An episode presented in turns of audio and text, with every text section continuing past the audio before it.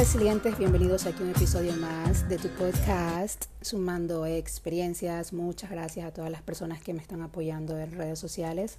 Recuerden que pueden seguirme como arroba sumando experiencias guion.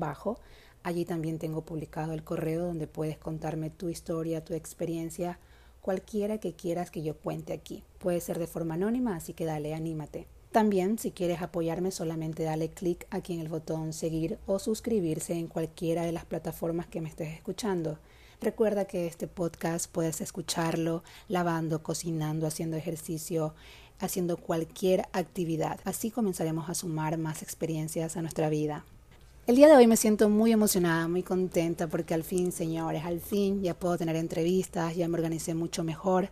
Recuerden que para hacer una entrevista se necesita de mucho tiempo, organización y mucho respeto hacia el invitado, así que estaba preparándome muy bien para esto y vengo pues emocionada y encantada de poderles presentar a la doctora Karen Cortés, una mujer guapísima y además de eso muy inteligente, a quien conozco ya hace varios meses porque compartimos un grupo en Facebook que es para mujeres que siempre están creciendo y desarrollándose como persona, como profesionales y dándonos consejos entre sí.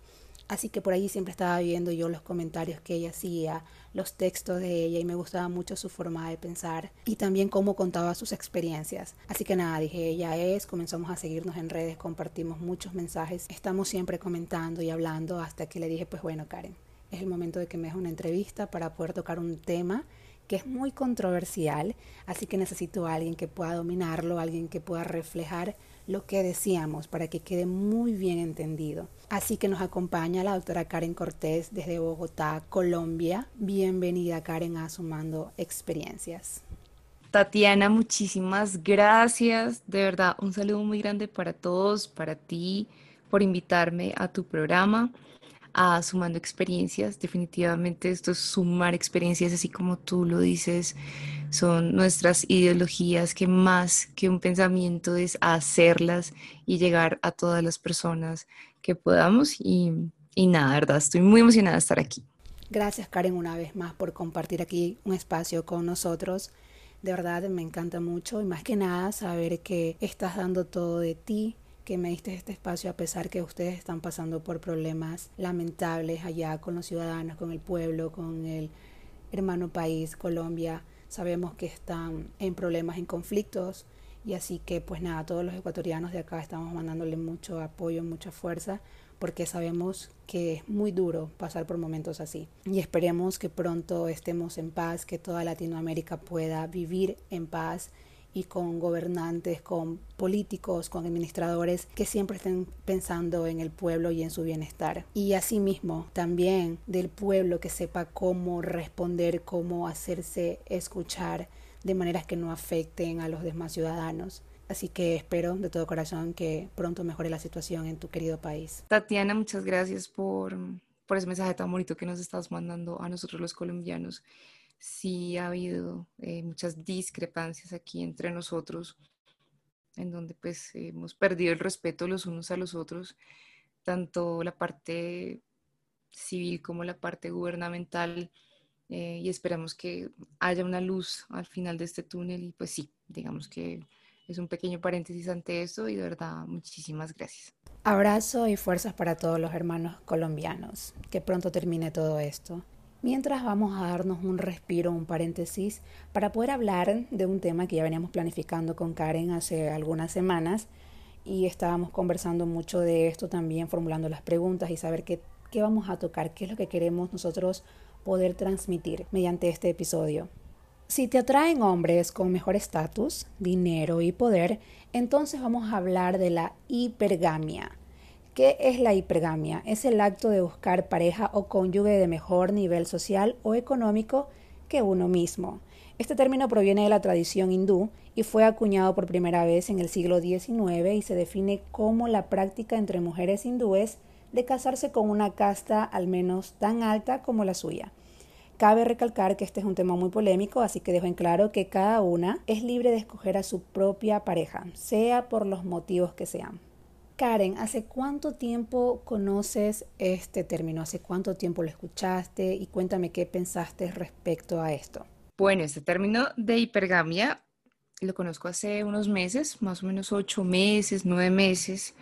Em, digamos que llegó a mí en un momento el cual estaba siendo, estaba desesperada, Tatiana, estaba muy desesperada y mi, desespero de, de, mujer y porque estoy sola y la parte de, sentirme en soledad y necesitar a otra persona, me llegó a mí una definición en un video, no sé si tú conoces a Mario Luna, él habla acerca de las dinámicas sociales, él tiene una comunidad de NetKaizeneca, se llama así, digamos así, NetKaizen.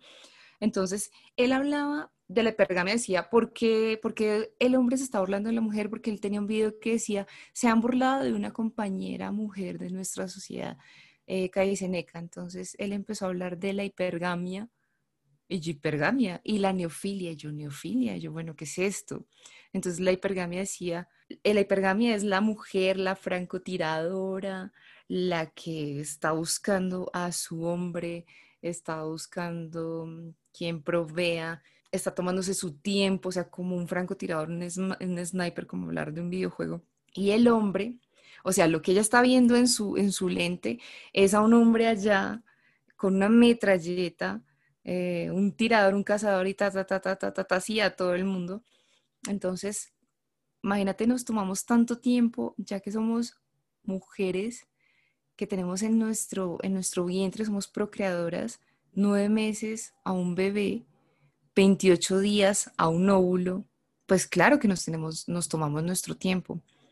Entonces, ese término vino tan, digamos así como tan básico a mí que me hizo ver y, ver todo ese tipo de pergamia. De ahí empezó todo un mundo de mujeres hablando de la hipergamia, Em, hasta que vi nuestra mentora en nuestro grupo del que tú hablas en tus podcasts y empecé a ver la hipergamia y la veía y decía, estaba tan ciega que mi misma familia me estaba mostrando esa luz y yo estaba cerrada ante el modernismo y la sociedad de la igualdad, tanto hombre como mujer, que estaba perdiendo toda mi feminidad, Tatiana. Entonces me volví tan masculina, imagínate, así fue para entender un poco más y no ser tan modernista, digámoslo así. Me encanta, sí. Sí, claro, porque pues la gente dice, no, esto es el concepto moderno, la sociedad, no, yo quiero hablar desde la parte bioquímica de lo que tenemos como mujeres en las hormonas y los hombres también. Sí, porque cabe recalcar que tu profesión es doctora, ¿verdad? Así para que la gente entienda. Claro que sí, y esto es algo que siempre digo y esto es como una ley para mí, esto escrito sobre piedra, yo digo que, mira, el hombre es neofílico porque su vasopresina, la vasopresina es una hormona que producen las glándulas de la próstata, así, digamos, desde su parte masculina de su órgano sexual. Entonces, ellos, eh, hablando en ese contexto bioquímico, ellos son a la parte de la fecundación, ellos son a la parte de, de, estar procreando todo el tiempo y ellos botan millones de espermatozoides. ¿Y qué somos nosotras? ¿Y por qué la hipergamia? ¿Y por qué la francotiradora? Porque nosotras cada mes, cada 28 días, botamos un óvulo y tenemos un embarazo de nueve meses. Esto te estoy hablando, no, no, no quiero decir que todas las mujeres pues sí, o sea, todas tienen hijos y todo, no, porque hay mujeres que han decidido no tener hijos en su vida. Pero quiero hablar desde el contexto de la bioquímica del por qué la hipergamia y el por qué esto es tan propio y por qué este sentido de propiedad de las mujeres de hacernos dueñas de lo que tenemos, ¿sí? Como órgano sexual eh, y la energía que debemos tener acerca de esto. Y, y digamos que por eso la parte de la hipergamia, digamos, femenina, eh, pues obviamente respondiendo a tu pregunta, querida Tatiana. Me encanta porque puedes darle ese concepto más científico, porque piensan muchas personas que esto solamente es algo que se basa en la sociedad, en lo que por ejemplo, en la experiencia que la gente ha vivido, lo que está hablando de, desde un corazón roto o algo así. No, esto tiene algo, unas bases fundamentales, porque también estuve por allí investigando un poco, e incluso muchos científicos, muchas personas que son profesionales dedicadas a estudiar todo el ser humano, dan fe de esto, dan fe de que siempre el hombre es menos emocional para empezar que la mujer Entonces, la hipergamia, con esto de aquí estamos hablando de que muchas personas piensan que casarse con un hombre, porque es rico, no digo solamente de manera económica, sino en todas las formas, puede parecer superficial o poco ético. Según Helen Fisher, por aquí la tengo anotada, sí, que es experta en citas, asegura que de alguna forma la hipergamia responde a un proceso de evolución adaptativa, ya que garantiza o aumenta las probabilidades que los hijos vivan lo suficiente para poder reproducirse. Tienes toda la razón y, pues ahí se me olvidó decirte algo, ¿no? Que tú eh, dijiste y no terminé con mi primera parte y es que nosotras y la mujer, más que la, pues obviamente la parte de la sumisión, es que tenemos nuestra hormona también, que es la oxitocina y la oxitocina es la hormona del apego, porque la oxitocina es la hormona del embarazo. Entonces, por eso nosotros desarrollamos más esa parte y digamos que eh, los hombres no son tan apegados y no son como tan tiernos porque ellos tienen, y yo lo dije esto en el grupo eh, o en un live que, que tuvo nuestra mentora, que después diremos quién será, em, digamos que los hombres tienen menos cortisol, que es la hormona del estrés, y nosotras las tenemos a la máxima potencia. Por eso nosotras tendemos con ese apego y con, con el cortisol elevado a, pues obviamente a la parte de, de la feminidad y la sumisión, que pues claramente es un, término, digamos, muy, muy erróneo. Eso era mi paréntesis, Tatiana, pero con lo otro de la, de hipergamia es que, exacto, nos ven las cazafortunas, nos ven eh, las interesadas, las mantenidas, todo este contexto. Pero sabes que esto viene desde los mismos hombres, o perdón, también desde las mismas mujeres, o sea, de parte y parte, porque no todas las mujeres estamos pensando de esta manera, Tatiana, o sea, también hay mujeres con otro tipo de pensamientos, que me imagino que tú sabrás cuáles son. Claro, por supuesto, lo sé. me, río porque ya sé el nombre que lo quieres decir. Que sí, es, verdad. Sí. Mira, hablabas esto de la oxitocina y, y es verdad, es tan relevante y tan cierto que por qué es tan difícil para algunas personas entenderlo y quieren obligar a las mujeres que quitemos esa parte de nosotros que es de la naturaleza. Y cuando tú bloqueas esto, es que comienzan los traumas, el resentimiento. Y cuando te ha dolido tanto ir por ese camino y despiertas, o sea, dices, a ver, esto no me está funcionando. A veces hay personas que lo hacen cuando ya están muy mayores, cuando han pasado sus mejores años de, juventud. Y al momento de hacer eso tienes muchos sesgos en tu vida, que eso va pasando de generación en generación, porque una madre que ha tenido estos problemas, ¿qué puede enseñarle a su hija? ¿Qué puede decirle que esto está bien o más que bien, esto te va a llevar por un lugar menos doloroso, ¿verdad? Sí, eso sí es muy cierto. Y digamos que en esta modernidad, mmm, sí, se ha confundido demasiado eso. Y pues la idea es que encontremos esa luz de nosotras, esa luz de la feminidad y pues queremos hacerlo de la mejor manera. Todo es del amor, ¿no, Tatiana? Porque digamos, eh, eh, es triste ver la competencia entre chicas y ahorita lo que tú decías, yo tengo una sobrina que no creas, eh, hacerle entender todo esto, yo digo, a mis 15 años, ¿qué hacía yo? O sea, si algún adulto, un adulto me hablaba, yo decía, ay, este sí, con todas sus precauciones, sus cosas, y ahorita que tengo esta, digo, ya entiendo por qué todo tiene que vivirse como proceso, porque todo, porque esto es una experiencia, esto es Em, bueno, hay gente que no cambia, ¿no? Hay gente que puede tener 60, 70, 80 o terminar su vida y nunca tener un despertar, nunca abrir los ojos y seguir en ese, mm, como sí, en ese castillo, en esa burbuja y no tener un despertar hacia uno mismo, hacia su feminidad, las mujeres y pues los hombres a su arrogancia de pronto o su machismo. Así es. Por eso yo quería que hablemos un poco de cuáles tú crees, Karen, que son los beneficios de tener un hombre superior a nosotras, hablando de estatus y economía, de todos estos temas que entran allí. Bueno, para mí hay muchos beneficios. Créeme que eh, más que, bueno, hay algo que quiere decir, ¿no? Pues digamos que mentalmente, esto es de familia que me dijeron, mentalmente un hombre mayor que uno 10 años es acorde a la edad mental de la, de la mujer, porque nosotras somos mentalmente 10 años más que los hombres, pues por todo esto y por toda esa experiencia y por este pergamia que estamos hablando. Entonces, beneficios es que concuerdas, eh, el pergamia se concuerda el pensamiento de una persona con la mentalidad de un hombre y una mujer, concuerda, se aumenta mucho la autoestima, eh, porque tú sabes que vales y a lo que vales le pones impuestos, ¿no? O sea, es que no es que, ay, yo valgo, no, le pones impuestos también. Así es, me parece bien. Total. Y pues em, claramente, pues digamos, eh, la independencia económica, o sea, es que tú tengas una mentalidad de mujer hipergámica te hace ser una mujer independiente en tu economía. ¿Sí? Entonces, pues obviamente no, no es que prácticamente alguien venga y te mantenga y que el, nivel económico alto, no, pero es que tú tienes tu estabilidad, pero esa persona que un hombre gasta menos que una mujer en vainas, sí, o sea, en cosas estéticas, en cosas, o sea, Tatiana, por favor, o sea, por más que quieras ser un nivel conciencia superior o por más que quieras, o sea, nosotras nos compramos más cosas que los hombres. ¿Sí?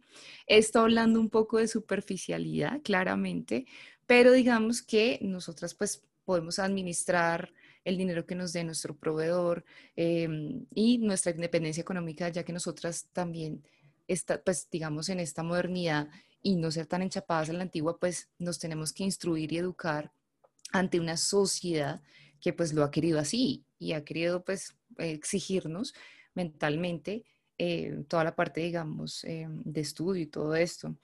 Digamos, otro, eh, otro beneficio de la hipergamia, mm, digamos que el amor propio, que esto también viene en la autoestima, pero pues es el amor propio, el respeto a uno mismo, el tener sus límites y pues claramente, digamos, administrar nuestro tiempo, no tener la mente tan llena de pensamientos, sino de tener hechos ideales con hechos. Eso digo que son los beneficios. No sé cuáles pienses tú. Sí, me parece, y tocando este tema que dices, que a las mujeres nos gusta eh, arreglarnos mucho, por lo menos al diario, tener nuestras cositas básicas. Yo quiero saber si la ciencia dice que, que eso es así, que eso es normal, porque, a ver, ¿a qué mujer no le gusta tener la facilidad de poder ir a la peluquería, hacerse su cabello, su maquillaje, las uñas, ir al spa? O sea, ¿a qué mujer no le gusta? Yo creo que ninguna puede decirme no a ver, así te lo pagues tú o te lo pague tu hombre, pero te gusta, ¿verdad? Dime que si la ciencia dice eso, por favor, para allá, ahí, corralarme con ella. Claro que la ciencia dice eso. Perdón si se escuchaba esos muteados, que aquí pasan muchos aviones. Perdón contigo. No, Entonces... pasan los carros por acá, así que ah, Perfecto. Bueno, pues mira, te voy a, te voy a dar un, plus, una ayuda aquí, una, una carta que te va a ayudar. Y es que sí, efectivamente, si hablamos de la ciencia, es que las mujeres en los tiempos de la caverna, digámoslo así, eh, nosotras administrábamos el hogar mientras el hombre salía a cazar, ¿sí? Digamos que ellos con su fuerza, su fortaleza, eh, salían a cazar para proveer al hogar y nosotras éramos las que escogíamos las plantas, escogíamos, ¿sí me entiendes? O sea, administramos, escogemos, estábamos en casa, éramos más agrónomas, o sea, por la parte científica, estamos salvadas, Tatiana, creo que sí. que mi novio escuche esto, por favor. Lo dice la ciencia, no yo, yo sabía. Mira, Karen, yo hubo un tiempo que a veces me sentía mal, decía, bueno, yo quiero ser más natural, no quisiera ser tan vanidosa, entre comillas, y que me he dado cuenta que a veces cuando he conocido a las chicas del grupo, veo que de verdad me falta muchísimo y digo, me he retenido de tantas cosas por él, no, que dirán, ¿qué van a pensar? Que soy superficial. No, nada que ver, yo soy una persona profesional que quiere demostrar otras cosas, pero eh, qué bien se siente poder ir al spa, darte tus gustitos, comprarte algo, vestirte bonita, salir con tus amigas, reír. Esto no tiene nada, nada que ver con que, wow, que quiere demostrar que es una mujer top o superficial. No, esto es contigo mismo, te sientes bien. Creo que el amor propio entra allí, por supuesto que sí. Hacerse las uñas y mirártelas es lindo. Ahora que no las tengo arregladas, me doy cuenta que... ¿Cómo Se me fue la risa. Se me fue la risa ya. No, claro, tienes toda la razón y pues obviamente eh, es que tú te sientas bien contigo misma, ¿sabes? Sin importar que los demás, obviamente sin imponer, ¿no? Y como yo te decía, sin la arrogancia, pero sí es que tú te sientas bien contigo misma. O sea, que tú te veas a un espejo y te, te sientas bien, te veas cuidada, te veas sana, eh, que lo que tú dices, ¿no? Tus uñas, tus manos arregladas, eso te hace, o sea, cada vez que tú las miras o cada vez que tú miras tu melena, que me parece muy hermosa y todo, entonces que tú digas eso y Dios mío, yo me cuido, estoy sano, estoy saludable, o sea, no me estoy saboteando y estoy haciendo las cosas por mí y para mí. Y el que lo vea, o si tu pareja o no tienes pareja, no importa. Es lo que tú ves en tu espejo reflejado y que tú te sientas bien contigo misma y no hay necesidad de aparentar nada con el resto de personas. Eh, claramente las personas están viendo que tú estás bien contigo misma y eso es lo que más importa. Sí, hay que recalcar también que no solo la riqueza se define por el capital o los ingresos que tenga la otra persona, también sea... No, no, no, perdón, perdón. No, y yo estoy hablando seria, no, claro que no. Perdón, perdón, perdón, ya. No, es que mira, también lo que voy a decir, creo que viene cogido de la mano, ¿no? Porque yo quería hablar de las influencias, ¿sabes? Relacionarte con personas que tienen un estatus más alto que el tuyo, te, también te va a cambiar esa mentalidad, porque vas a comenzar a rozarte con otro tipo de personas. Y a ver, si tienes la oportunidad de escoger a tus 30 años que ya eres una mujer profesional soltera. Y si puedes escoger un hombre que te haga más fácil eso, ¿por qué no hacerlo? ¿Por qué estaría mal? Claro, pero claramente eh, sí, siempre uno debe estar apoyado de la mano de, eh, acompañado de, y te quería decir algo mm, acerca de, de, esta parte de la hipergamia, o sea, y de parte de, de las mujeres también ese contexto, es que tú has visto, tú, tú has visto el tren, obviamente las vías de un tren, las vías del tren deben estar paralelas una a la otra.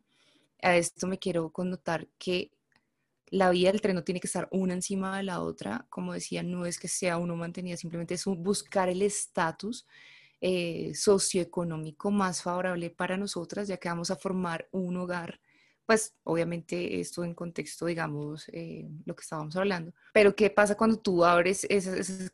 Si tú abres unas vías del tren, pues el tren se va a descarrilar. Si tú, tú, si tú montas un riel encima de otro, se va a descarrilar. Entonces, esto es algo muy paralelo, algo de dos personas, algo de compañero, algo que claramente uno quiere y como mujer lo quiere. Yo me imagino que habrán hombres también que quieren su parte económica, pero pues eso tiene que, ellos son, es que yo los admiro tanto, Tatiana, a ellos les nace ellos, les, no, si ellos tienen un proyecto y son llenos de valores y son llenos de, de respeto a, a, las mujeres. Todo sale tan natural y tan bonito. O sea, de verdad. Suenas enamorada, amiga. no, no. ¿Sabes qué pasa? Mira, yo adoro los hombres. Yo adoro los hombres, el género masculino. Eh, yo estoy soltera, yo llevo soltera bastante tiempo porque me di un tiempo para mí pero yo así mismo lo respeto, ¿sí me entiendes? Yo lo respeto, yo veo un hombre de mucho valor y, pues obviamente es un respeto, es eh, como chévere, ya no lo anhelo, sino que ya digo, el que va a llegar va a ser así, o sea, eh, mi mentora, nuestra mentora Tatiana, cuando yo tuve una, una conversación con ella, ella me decía, deja de pensar y quítate ese pensamiento que todo el hombre que venga va a ser lo que decíamos al inicio de esta conversación, eh, su vasopresina, su fecundar, su metralleta, o sea, no, ella me decía, piense siempre que cualquier, o sea, pues un hombre que tú veas obviamente de, buen valor, va a ser una persona excepcional, te va a tratar como un premio, todo va a salir bien, o sea, eso es llamar cosas buenas, pero también actuando desde ti, porque es que todo nace de nosotras, Tatiana, todo tiene que nacer de nosotras, no de un modelo, no nada, es que esto tiene que ser un despertar. Sí, porque mira, eso que hablas de nosotras también una mujer hipergámica no puede ser una mujer que no se ha tratado a sí misma con cariño, que no se ha dado amor. Entonces no va a reflejar eso de allí, no va a poder pedir eso de allí o desearlo, más bien dicho. Porque, a ver, una mujer hipergámica también es una que se ha educado, que ha leído, que ha trabajado en ella misma y que está súper clara de lo que quiere, de lo que desea y de lo que se merece, porque se realizó estaba leyendo que se realizó el 95% de mujeres solteras dicen que quieren un hombre que las respete. O sea, nosotras también deseamos eso de allí, que nos respete, que nos haga reír, que podamos confiar, porque es un paquete entero. Porque ¿cuántas mujeres no pueden ir por cualquier persona que tenga mucho dinero? Sí, me gusta el dinero y quiero coquetear con un hombre que lo tiene. Pero, por ejemplo, que vas a coquetear con un narcotraficante, para decirlo, no vas a ser una persona que vas a sentir seguridad, que podrás tener muchos lujos, sí, pero no vas a sentir esa tranquilidad, no te vas a sentir amada ni valorada tanto, porque sabemos que esta clase de personas, bueno, tienen una manera diferente de tratar. Y a nosotras nos gusta que nos traten bien, con respeto, de la manera como hablábamos en el grupo, de que te abran la puerta, son pequeños detalles que se suman a esto de aquí no solamente es por ver que tenga más cero en la cuenta, guiño, guiño, es que me acuerdo de eso, sino que es todo un paquete que tú sientes que te mereces. Y cuando tú cambias tu mentalidad, atraes lo mejor y comienzas a comparar. Siempre he dicho yo, este es como una experiencia mía, muy propia, que cuando te han tratado bien, luego pasas esta situación con alguna persona, termina, qué sé yo, conoces a otra, tú deseas y necesitas casi es como obligatorio, alguien que te trate mejor. Tú ya no vas a dejar que venga un patán cuando tú has salido con alguien que ha tenido mejor estatus, que te ha llevado a lugares más bonitos, que te ha tratado muy bien, que te ha enseñado que eres una mujer que lo vale, que a veces ni uno mismo se lo creía y dices, wow, eso es esto por mí. Entonces tú vienes y conoces a otra persona y dices, yo sé ya lo que valgo, sé lo que me merezco, entonces no quiero menos. ¿Tú crees, Karen, que dentro también de la hipergamia el físico y la economía deben estar a la par o qué crees tú? O si te juntas con un feito que te trate bien. Espera, antes del guiño guiño, antes de hacerte un guiño guiño, te voy a decir algo.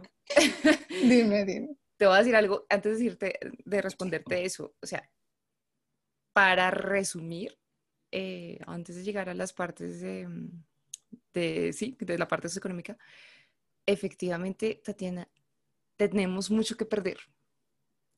O sea, creo que esa te la pongo así entre comillas y en mayúsculas, tenemos mucho que perder. Y tú lo dijiste, o sea, es que nos hemos instruido, es que nos hemos valorado, es que nos arreglamos, es que eh, las mujeres tenemos por hormonas todo en contra, o sea, vamos a engordar, vamos a todo esto, toda la parte emocional, o sea, todo lo que hacemos para enriquecernos y estar muy estables emocionalmente, físicamente, o sea, tenemos mucho que perder y por eso lo que tú dices, ponemos nuestros límites y ponemos nuestros... Eh, pues, pues, pocas, ¿no? Estándares o muchos, digamos, pero son estándares que tú te acoples a la sociedad. Entonces aquí viene, antes de eso, ya la parte mala de la hipergamia es crearnos una vida falsa o sea, crearnos una mentalidad falsa, una expectativa falsa con una persona y pedir y pedir, entonces tú nunca vas a estar bien y nunca vas a estar con nadie, ¿sí? Y, eh, y eso, o sea, yo digo que tenemos mucho que perder, o sea, esa frase me la dijo mi mamá y me dijo, es que tú tienes mucho que perder, no te vas a meter con cualquiera. No sé qué. Mi mamá, ahora que hablas de la mamá, sí es verdad. Siempre recuerdo a mi mamá me decía que las mujeres sufren mucho. Siempre le decía a mi papá, mira, no la trates muy mal, háblale mejor porque las mujeres siempre en la vida sufren. Y te digo eso cuando yo tenía, qué sé yo, unos 10 años, no entendía. Yo decía, ¿por qué sufren? ¿Qué? Porque dan a luz, paren, a hacer ese dolor. Esa era mi mente, ¿no? Luego con el tiempo, con ya. Muy práctica, de hecho, todo tiene. muy práctica, porque, pero ¿por qué? O sea, porque practicidad, me encanta, me encanta. Y entonces mi mamá decía, no, hasta tú sabes que, bueno, no sé en tu, en tu, hogar, pero en el mío sí era como que hasta con la vara, mi papá muy, muy estricto. Y siempre le decía, no, a los varones sí, porque los varones hacen sufrir, a las mujeres no, porque a las mujeres les toca sufrir.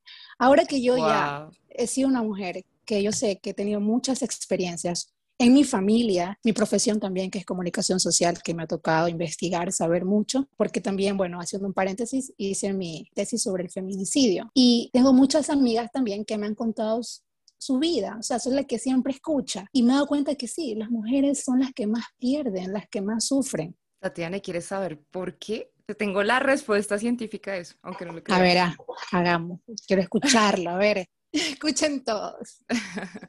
Mira, a ti la mamá, ¿no? La mamá es la más sabia, ella sabe por qué te dice las cosas y dicen así, yo sé por qué te digo las cosas.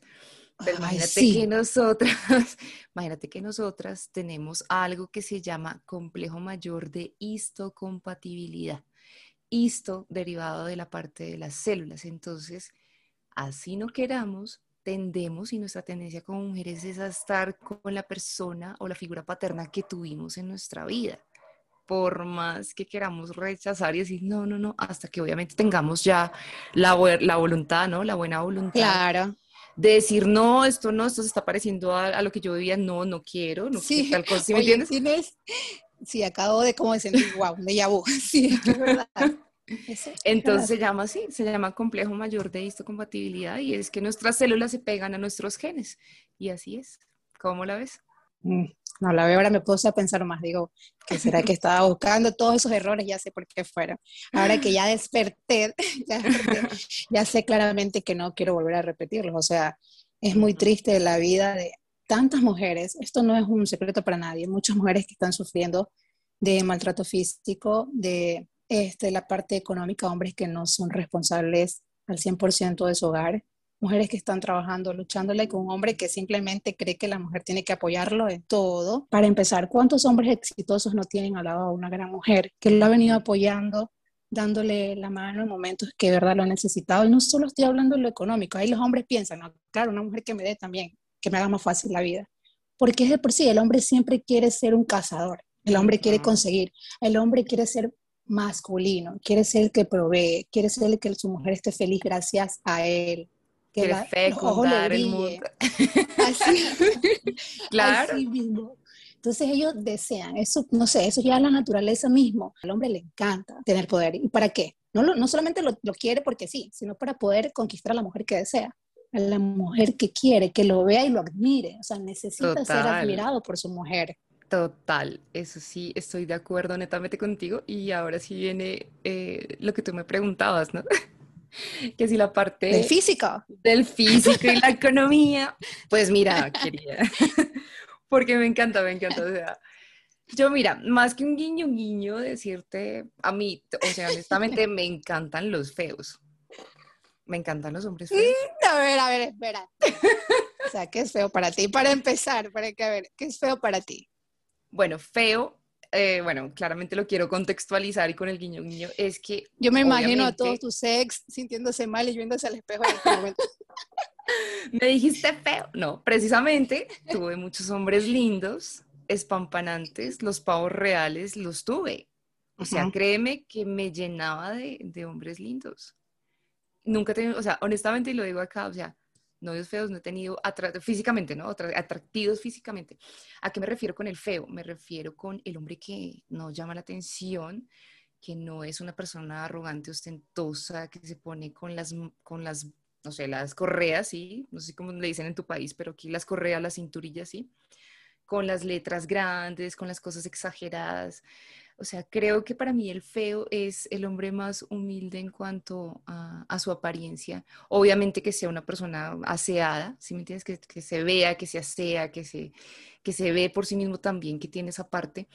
Pero no esos tipos, o sea, esos hombres que son tan narcisos, que solo viven desde el espejo y el amor hacia ellos. ¿Tú conoces la historia de Narciso y Eco? O sea, que él solamente veía por ti, por, por él en un reflejo y, lo que hizo fue ahogarse de ese mismo, de ese mismo narcisismo que tenía. Entonces, para mí, la edad, créeme que me gustan los hombres mayores. Eh, ellos ya pasaron por su juventud bonita. De, esos que llaman señores, de lo que de ¿eh? que son caballeros que, que no son ahí encima tuyo. ¿Qué pasó? ¿De qué te acordaste? guiño. guiño. Exacto, entonces son esas personas que ya ven su edad y, eh, empiezan a, entender la vida, que la vida no es estar encima del otro. O sea, a este tipo de hombre feo me refiero, eh, el que valora más a una mujer, digamos, por todo lo que enriquece su alma y lo que enriquece, o sea, lo que tiene por dentro, a eso. Pero claramente eh, y no todo decir mentiras, uno quiere que todo sea armónico, ¿no? Como un físico, la parte económica, todo tiene que ser armónico. Em, también aclarar que esto no es de, mm, digamos que una hipergamia solamente económica, sino es la hipergamia, lo que te decía al principio, el proveedor de valores, el proveedor en todo, o sea, es que es un hombre de alto valor, eh, tanto parte sentimental, física, espiritual, o sea, ¿qué puede aportar? Entonces, por eso me gustan los feos, los que no están ahí encima todo el mundo y los que son ostentosos, porque para eso él puede conseguirse cualquier mujer. Y ahí hay hombres que no van a cambiar porque son así. Entonces el error de nosotras es pretender cambiar un tipo, un hombre que toda la vida ha vivido así, Tatiana. Bueno, es verdad. Viéndolo de ese punto, sí. Es bonito que te traten con respeto, que tengan esa delicadeza al hablarte y todo. Sí, quiero alguien, un plus, o sea, quiero alguien que tenga el paquete. Tampoco es que quiero Alguien que se acaba. Exacto. Sonó raro. Sonó raro, sí. No, yo no quiero ya, cortemos, se acabó aquí el podcast. No puedo, ya no, no, ya me quemé, eso lo voy a editar. Yo también quiero un paquete. Lo que dije? quiero un hombre que tenga el paquete. Acabo de decir eso. Que tenga un paquete. Lo siento, lo siento, lo siento. Estoy sudando. No, relájate, relájate, era un chiste malo. ¿Viste? Es que a veces los cálmate. No, me encanta, me encanta porque yo sé que mucha gente se iba a reír de mí, yo no me iba a dar cuenta, ¿no? Entonces, no, ahora ya se ríanse con gusto, riámonos todos, sí.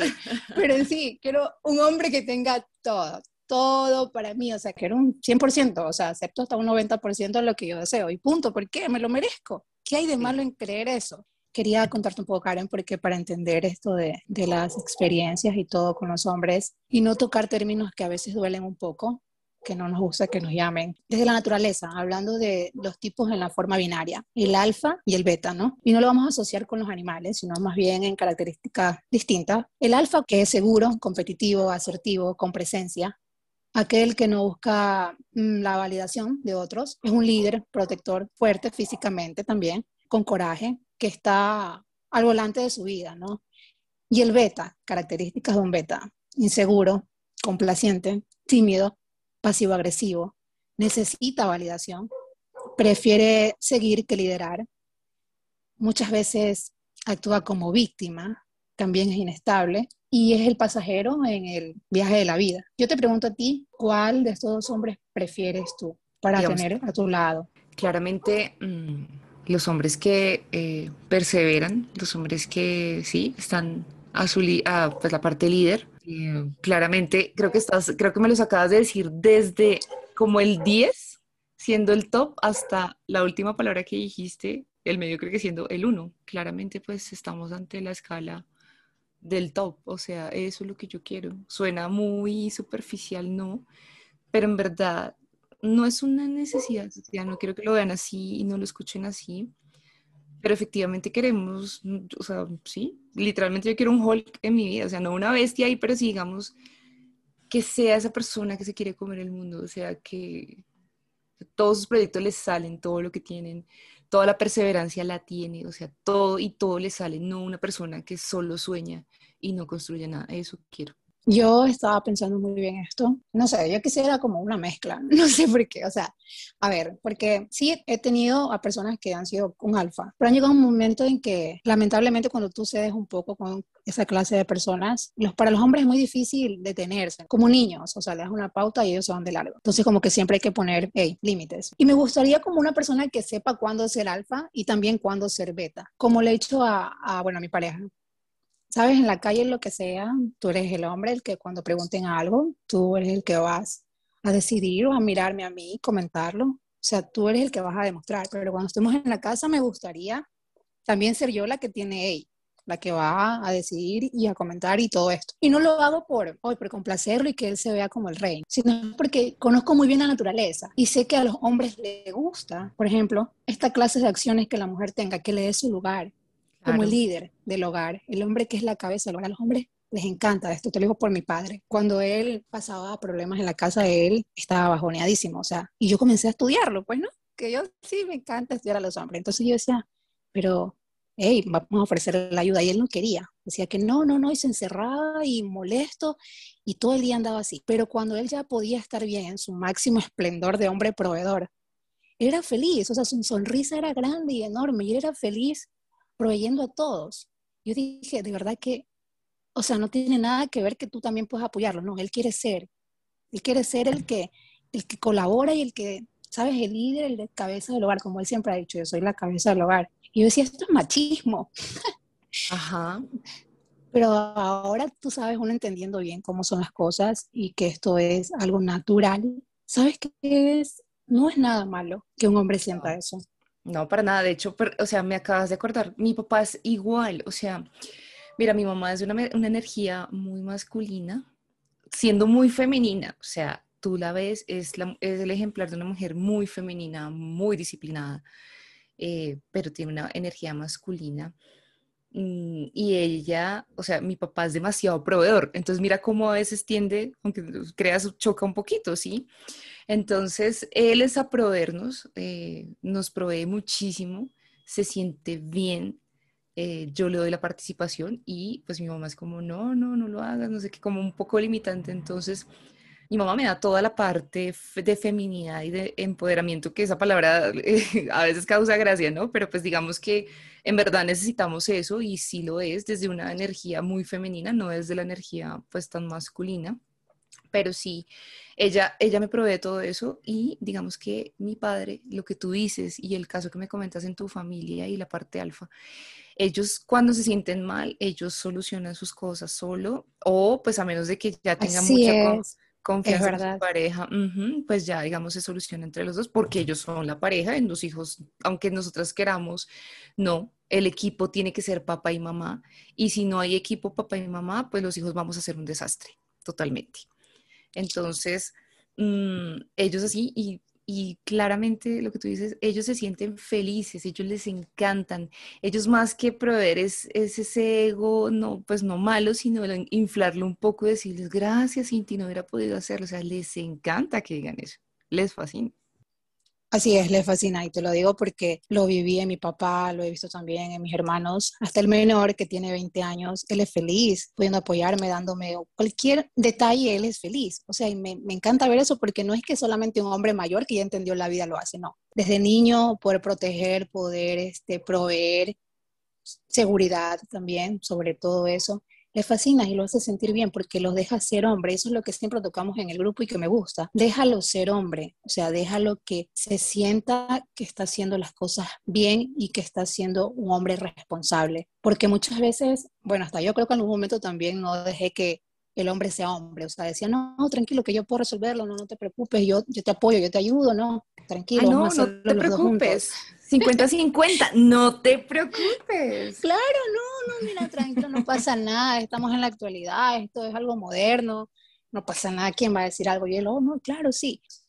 tuve esa etapa también, tuve esa etapa que comencé a, a creer en esto del feminismo extremo, o sea, de estas partes que yo creo que no se deberían tocar que no se debería más bien darle mucha atención, sino creo que el feminismo debería luchar porque la mujer, sabes, pueda desarrollarse, porque la mujer no sea maltratada. Creo que esos son temas mucho más importantes a que poner algo tan pequeño como oh, que no le abran la puerta, que yo también puedo hacerlo, que ¿qué pasó? La fila, porque he visto mujeres que ahora se molestan porque el hombre dice, ¿sabe qué? Si quiere seguir adelante, no, ¿qué pasa? Esto no, esto es machismo. De verdad que me pone así como que me marea de saber que hay mujeres que se sienten eh, ofendidas por eso. Y hubo un momento que casi yo entro también a este, a este ritmo y esta cosa de que no, no, hey, ¿qué pasó? Eso es machismo, no me gusta esto de aquí, yo puedo sola. Y es que de verdad que me avergüenzo de mí mismo en ese momento. Pero me di cuenta que el hombre es feliz. El hombre es feliz solucionando problemas que tiene la mujer. Así es, es feliz, le gusta, se siente completo y la mujer es feliz recibiendo esa ayuda. Porque al principio es raro, yo lo sé, chicas, es raro dejarse ayudar, me hiciste acordar una historia, mm, una cosa del pasado que, que me tocó mucho. Eh, no sé, Tatiana, yo no lo he contado, pero sí, digamos, eh, tuve un comprometido, o sea, un prometido me propuso matrimonio. Pero imagínate que esto, yo sabes que al inicio de la relación tenía tanta energía masculina que yo era la que lo daba todo. Si me hago entender, yo era la que daba, no sé, íbamos a cenar, yo pagaba todo, o sea, prácticamente yo lo estaba manteniendo a él. Y luego él empezó, él es un actor, él empezó a salir adelante y él empezó a proveerme, Tatiana, y yo le rechacé todo. Y, y él me propuso, o sea, él me dio un compromiso y yo rechacé eso. O sea, me sentía o sea, sentía que me iba a atrapar y tenía toda esa energía masculina y yo digo, ¡ay Dios! O sea, o sea, claro, todo pasa por algo y pues él no era la gran joya del mundo, pero pues digamos que yo digo, ¿cómo uno las oportunidades las, las daña porque es uno mismo sin echarme la culpa claramente? Pero es como yo cometí ese error al hacer todo a él y él se volvió, o sea, él él era sumiso conmigo. Imagínate, yo era una persona de mal genio, una persona masculina, una persona, déjame, yo hago todo, no hagas nada, no sirves para nada, o sea, terrible. Entonces me hiciste acordar a eso, yo, wow. Sí, queriendo demostrar, no sé qué queremos demostrar. Sentimos como esa protección al momento de, de evadir, ¿no? Esa ayuda que ellos te dan, como, a ver, no, no, no, no. ¿Qué quiere él? Me quiere controlar. Con esto ya piensa que yo soy parte de, sus cosas, que yo no tengo valor, que se cree que yo no puedo Y eso me creo que me lo pasó un poco mi mamá, porque ella tiene una energía masculina demasiado fuerte. No le di el lugar al hombre que se merecía, el lugar de, de ser hombre. Tengo tantos detalles en mi mente, estoy siempre con el respeto al, al prójimo. Me gusta mucho eh, el canal de María Saavedra, de Mujer Integral, que yo le comenté incluso allí por interno un mensaje y le dije, me gusta porque tú siempre recalcas el respeto al demás. Incluso yo dije una frase de que si tratas a un hombre como billetera, que no te sorprenda si él te trata como objeto, creo que era. Y eso me gustó muchísimo porque quiere entender que no solamente esto de hablar de lo que es el dinero y que un hombre te va a dar y sabes que se acabó y tú puedes relajarte, no.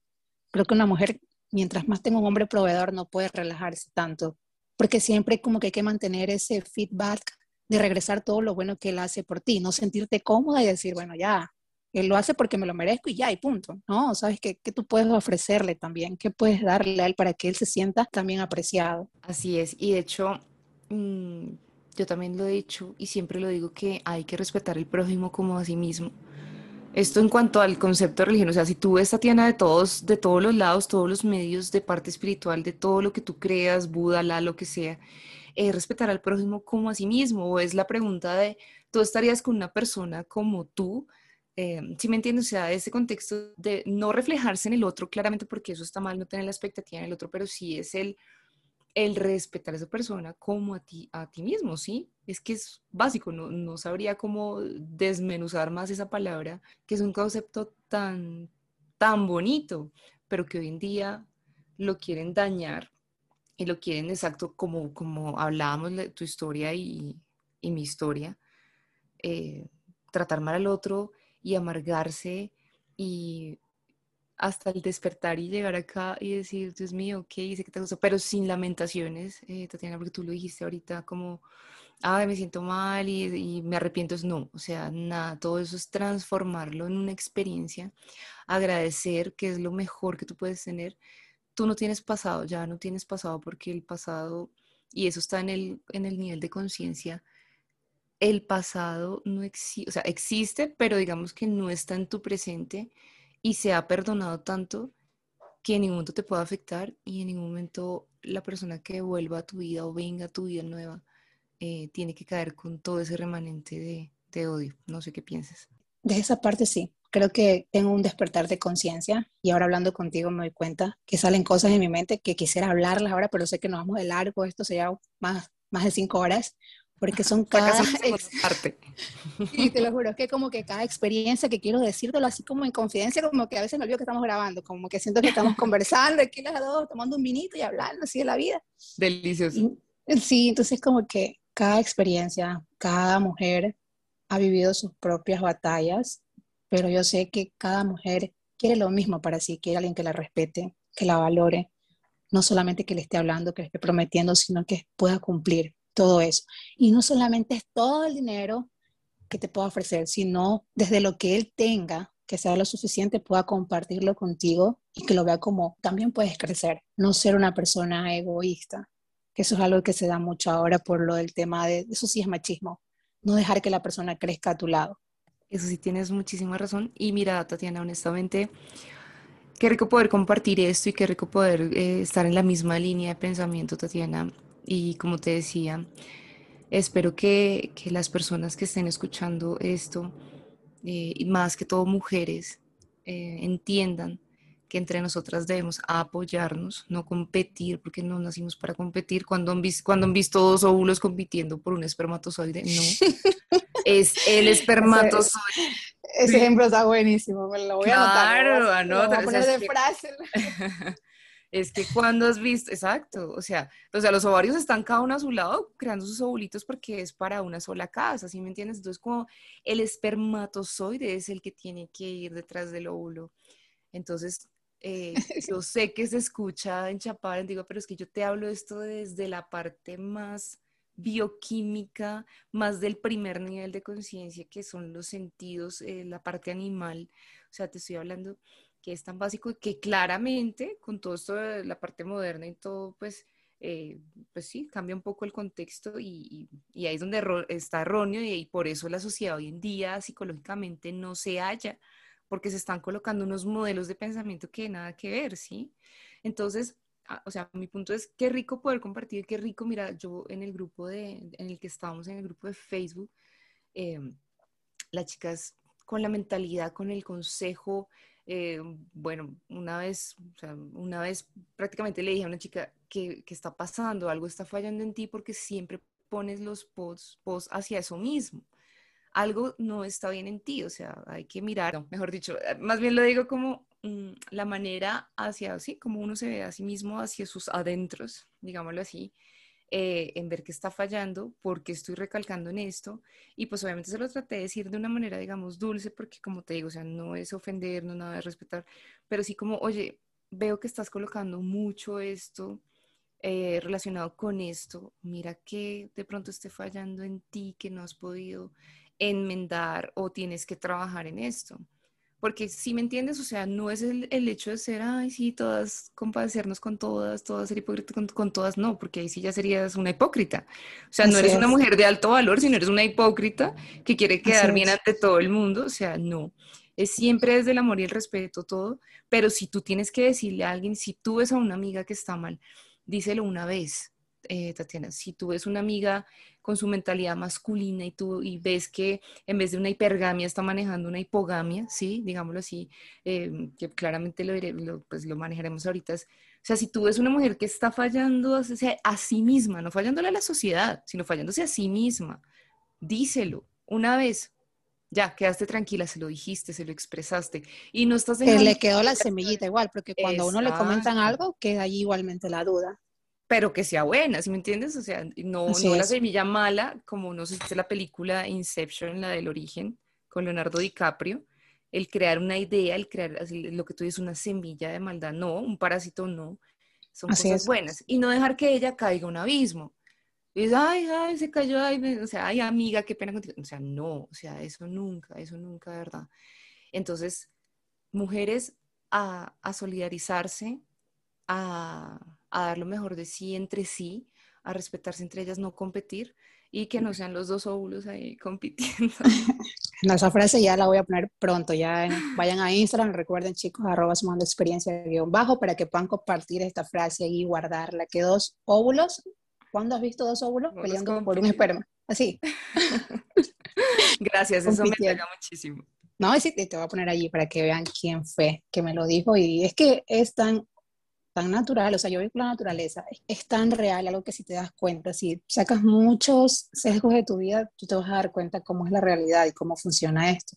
Tocaste un tema, Karen, de lo que es la hipogamia, que queríamos también tratarlo un poquito así súper rápido como para poder comparar o más asociar estos términos. Hipogamia es la nueva tendencia de mujeres de alto nivel social o profesional que tienen una relación o se casan con hombres con un estatus inferior al de ellas. Y esto sucede porque en la actualidad las mujeres se preparan y desarrollan mucho más que antes. Y mientras buscan un hombre de alto nivel, pues ya, tú sabes, ya no hay. Si hay, estos buscan una mujer tradicional y ellas no tomarán ese rol. Ninguna mujer que ha estudiado tanto va a tomar el rol de ahora poder ser un poco sumisa o tradicional. Así que otras prefieren elegir simplemente a un hombre inferior o con un rango social menor. Tú me comentabas que esto era porque tienen miedo a quedarse solteras o la percha, como la gente dice. Exactamente, eso es lo que yo iba a decir. O sea, hay dos caras de la moneda de la hipogamia y es, mm, yo soy la más estudiada, la más preparada, mejor dicho, el paquete completo, ¿sí? El paquete eh, ideal de mujer con todas las cualidades, con todo, con todo, con todo. Me dicho, Dios mío, o sea, no sé en tu país, en Ecuador, si existe el kumis, el yogur, no sé si existe. Sí, sí. Exacto. Entonces acá hay un dicho colombiano que es más preparada que un kumis, porque tiene fermentación, tiene todo su proceso, o sea, exacto. Y viene la mujer que viene así y dice, em, yo estoy como en la parte tan arriba que me quedo soltera, pues claro, ¿quién se va a igualar a mí? La otra es, Dios mío, estoy tan preparada, pero me voy a quedar soltera que con cualquier hombre me voy a meter. O sea, se va a meter con cualquiera y se casa con cualquiera. Y son las que más primero se divorcian. Y es lamentable porque sigue pasando eso, aunque suene muy así a la antigua, que oh, las mujeres tenían miedo a quedarse solteras. Creo que recién ahora hay mujeres que toman sus 30 años, como yo, con una felicidad de poder decir, sí, estoy soltera o no tengo hijos y no me siento desesperada, al contrario, siento que ahora se me va a complicar mucho si quiero formar una familia muy rápido, porque son cada vez más los sueños que tú quieres cumplir, ¿verdad? Claro. Y además que nosotras, a nosotras nos dicen aparte que, que tenemos mucho que perder, es porque, eh, digamos, la mujer joven es la que va, o sea, la embarazada más joven y creen que la mujer a medida de los años eh, se va a volver menos inestable en salud, en procrear, en, ¿sí me entiendes? O sea, y, por eso los 30, eh, no solamente en esta cultura latinoamericana, te lo hablo de también la cultura coreana, a los 30 años, si tú no estás casada, si tú no tienes hijos, eres un fracaso de mujer. Y en la China, te ponen y te venden en, un, en una plazoleta como si fuera una feria de Tinder, una feria de Tinder, una feria de bombolas y entonces tú escoges esa para casarte.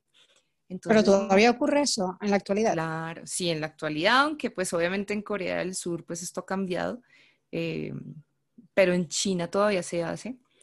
Eh, pero imagínate, y aquí en nuestra cultura latinoamericana es a los 30 ya empiezan como la mamá a hacerle el codo, ¿sí? Como a, a codearlo a uno, bueno, ¿qué? ¿Cuándo? ¿El hijo? ¿El nieto? Por favor. ¿Sí me entiendes? Eh, claramente no es mi ejemplo de mi familia. Mi familia, ellos dicen, yo te veo así, tú verás cuándo, pero te vemos así y, y, nos darás mucho orgullo que lo hagas. O sea, mi familia, verdad, es un amor muy bonito pero sí, no falta la tía, no falta la abuela, que cuando es el bisnieto, que cuando no sé qué, o sea, sí. Y ya tienen, ya tienen muchos y quieren más, es sorprendente. Exactamente, y yo, abuela, tiene 80 nietos, ¿para qué quieres? Te voy a dar mi gato, te voy a dar mi gato para que lo cuides. Así. No, y mira, que ha cambiado bastante esto hasta en la actualidad, porque mi papá me dice, antes me, me, me decía ya, un nieto, hasta se sentía solo en la casa, pero ahora me dice, hija, no, con todo lo que está pasando, pues cuando tú quieras y si no quieres, pues yo te apoyo, o sea, y me sorprende cómo ha cambiado mucho en este tiempo, es que creo también que se acostumbró, dice mi hermana, es que ya se acostumbró a verte sola, así, sin hijo, y para tu papá va a ser difícil. No, yo creo que él más bien ve cómo están las cosas en la actualidad y que él sabe bien que un matrimonio no es algo tan fácil y que tienes que estar muy preparado para todo lo que va a entrar, aunque tú sabes, ni por más preparación, igualmente te va a tocar pasar muchas cosas que hay que trabajarlas a diario. Y claro, yo sí quiero en un momento ya formar mi familia con mi hombre proveedor, con mis hijos. mi buen hombre alfa combinado con beta, o sea, yo necesito... claro, deseo eso de ahí, deseo, pero no es mi necesidad. Iba a decir casi necesito, no Alguien me dijo alguna vez que no debo decir necesito, no, no, simplemente deseo eso para mi vida, así que lo estoy esperando con mucho amor y cuando suceda, pues voy a ser feliz. Me parece muy bien, entonces no quiero caer en esto de la hipogamia, para que lo recuerden, que son mujeres que por presiones o por simplemente verse así solteras eh, y la presión de la sociedad, sobre todo yo creo que es eso, porque a veces estás tranquila y la sociedad es la que está que te molesta. Y por otro lado también tenemos lo que es la, Ah, no, no, antes de tocar esto quería comentarte de la hipogamia. ¿Tú crees, Karen, que eh, sobre todo en los europeos pasa esto? Porque mira, yo estuve viendo que en Europa hay hombres muy exitosos, solteros profesionales y a veces de ya edad de 40 para arriba, que cuando buscan formar un hogar, pues desean una mujer tradicional. Y así que por esto pasa lo que ellos hacen, que es venir a buscar a Latinoamérica mujeres, porque en su país también hay mujeres que son profesionales, que tienen la misma edad de ellos, pero no van a querer someterse, se podría decir. Así que entonces ellos también buscan la hipogamia de esta manera para que les favorezca. Una mujer que sea de menos estatus para que pueda favorecerle o beneficiarlo en su vida. ¿Tú crees que tenga algo de certeza? Gracias por poner este tema, porque lo quería poner eh, en contexto. Yo estuve en Washington estudiando inglés, estudiando, pues actualizándome un poco en medicina, conocí una catalana, mm, muy femenina ella, muy bonita, pero con una mentalidad masculina en cuanto a, se sentía tan presionada por su sociedad que ella siempre cargaba la billetera si salía con un hombre. Em, si me entiendes, ella se llenaba de estudios, se llenaba de todo, la presión, o sea, en España y bueno, claramente España no tiene nada que ver con Cataluña, sí, digamos que es totalmente, pues es diferente, aunque estén en el mismo, sí, como en el mismo pedazo de, pastel en Europa. Entonces, em, ella decía, no, es que nosotras tenemos que estar bien vestidas, tenemos que, no se nos puede ver nada, o sea, la presión social es tan fuerte, pero ellas mismas han hecho esta liberación y de hecho esto, eh, esa liberación femenina en manejar una homogamia, ¿sí? Como manejar que el hombre y la mujer son iguales, entonces se compiten en quién pagan en una primera cita. La mujer saca la billetera y hay hombres, eh, ya me he contado, y hay hombres que decían, no, deja, yo, yo, yo voy a pagar, no te preocupes, pero hay hombres que decían, no, deja, yo pago, entonces ya se sentían tranquilas. O sea, imagínate es o sea, nada que ver con Latinoamérica porque nosotras somos independientes, pero queremos que ellos demuéstrame que quieres estar conmigo. Pero imagínate, ella me contaba claro. y esa energía masculina y que son bien bellas y que son, y pues obviamente en un país tan rico, si me entiendes, rico en cuanto a muchas cosas, mm, eh, obviamente con sus carencias en esta parte, y, vimos en Día de la Mujer, eh, esto fue en el 2017, creo, 2018, no sé, eh, las mujeres en España no fueron a trabajar y todo se vino abajo en un día. Entonces dieron eso como, miren, entonces, wow, es, es fuerte, pero gracias por, por ese tema porque es muy complejo, nada que ver con nosotros. En un momento un hombre extranjero, creo que era rumano, bueno, él ya venía por acá y siempre le gustaban las mujeres latinas y yo como siempre preguntando todo, que por qué mejor no se quedaba en su país y no estaba viajando tanto buscando una esposa por acá. Y me dijo que le gustaba mucho la mujer latina porque es muy cariñosa, que es muy entregada y que aún trata de darle ese espacio y ese puesto al hombre de ser hombre. Entonces me dijo, lo que más me duele es saber que todas las corrientes feministas están llegando ya a su país y he comenzado a ver esto de a poco. Y esto me lo dijo creo que hace unos cinco o seis años te estoy comentando. Y yo dije, no, no creo, acá no, jamás, a mí me encanta que me inviten. Pero ahora que, claro, te das cuenta, hay mujeres que sí tienen grupos donde hablan de esto, de, empoderamiento, de, del machismo, del feminismo, o sea, extremo. Y te das cuenta que hay hombres que sí comentan que las mujeres acá latinas ya también están tomando esa, esa actitud de, de querer sentirse igual que un hombre, porque eso es verdad leo muchas cosas a veces de las páginas de, alto valor que sacan muy buenos temas de verdad y que decían que lo que quieren es que nos comportemos como un hombre. O sea, eso es lo que quieren, que tú pierdas tu feminidad porque les da miedo. Una mujer que tiene su feminidad y que está orgullosa de ella, pues una mujer que tiene las armas para defenderse y para poder salir de cualquier situación. Entonces eso no les conviene, prefieren una mujer que esté amargada, que esté siempre queriendo sobresalir y, luchando allí con el hombre por quien puede más, cuando saben que por naturaleza el hombre siempre es el que va a tener más control de ello porque ellos no son emocionales como lo comentábamos, así como lo hace una madre, por ejemplo, eh, los cuidados como hace una madre. Tú hablabas también de la homogamia, tocaste el tema. Bueno, eso es nada más un término que se denomina así el matrimonio entre personas que tienen una característica en común, que nacieron en la misma ciudad, que tienen el mismo estatus, que tienen, qué sé yo, el mismo idioma. Eso de allí lo que es la homogamia. No sé si tú puedes aportar un poco más de esto. Claro que sí. Dame un segundo, yo quito una ola de pelos que está encima de mis notas. eh... Hermosa. Y es, es, varón el tuyo, no es un niño. Es un varón, sí. pero es que, mm. perdóname el paréntesis, pero es que tienes que ver la foto que te envié en Instagram. Tienes que verla. O sea, ¿En serio? Yo te la acabo de mandar. Quiero ver. Porque tú me dijiste que él quiere, quiere toda la atención. Pues no, porque así son los gatos, ellos quieren la atención. Y cuando la quieren, olvídate. Total. qué hermoso, qué cosa mi mamá tenía un peluche así, de verdad que es, como verlo ahora así, real. Sí, es que tengo una ola de pelos en mis notas, o sea, y aquí le estoy patita porque en la patita dice mogando. qué hermosa, qué hermosa.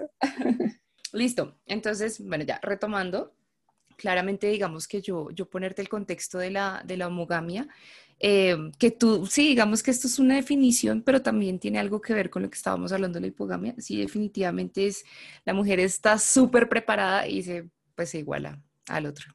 Y se pierde todo lo que ella hizo. Por eso yo te dije en esta conversación, tenemos todo para perder y hay que pensar qué vamos a hacer, porque donde nosotras bajemos la, la guardia y nos lleguemos a la homogamia, la homogamia, pues claramente el contexto de que los hombres con menos estudios es em, la necesidad de las mujeres de casarse por, por los motivos socioeconómicos que lo dije en la parte de la hipogamia.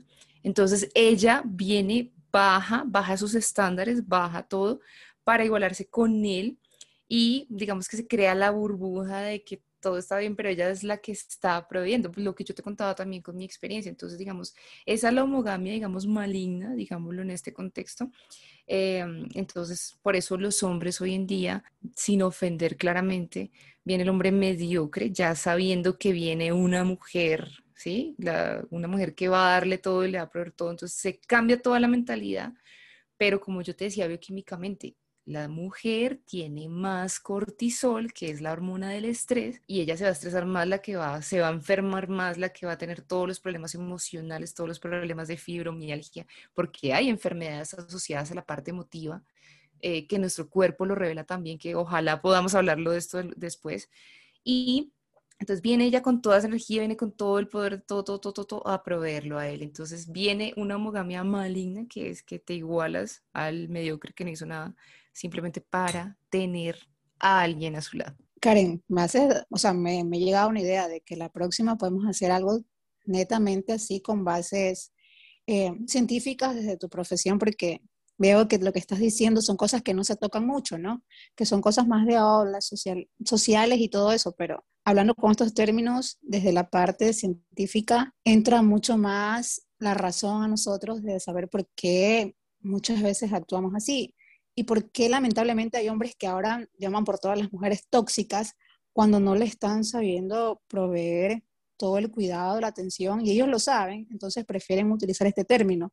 Pero tú diciendo que las mujeres tenemos más niveles para poder estresarnos, más que ellos, pero ¿por qué los hombres no saben esto? Y eso es mi pregunta, ¿por qué los hombres no, no tratan de investigar un poco de la mujer y saber? Cuando yo leía de la hipergamia, este, un blog, él decía, pero este blog iba dirigido para los hombres decía, o sea, hombre, tú debes conocer lo que es la hipergamia, porque no importa si tu mujer estás casado con ella, es tu novia de años, pues la hipergamia puede llegar a ti, a ella en cualquier momento y olvídate, eso es algo natural, así que debes estar preparado. O sea, era dirigido para los hombres. Y me gustó muchísimo porque se enfoca también en darle esa oportunidad a los hombres de conocer a las mujeres y saber por qué actuamos así muchas veces. Y como tú lo dices, del punto de esto, de conocer más el cuerpo de la mujer, conocer mucho más de cómo está formado, que es muy diferente. Por eso yo tengo aquí un episodio que dice, hombres y mujeres somos diferentes podemos ser iguales, qué sé yo, igualdad, equidad sobre todo, pero de igualdad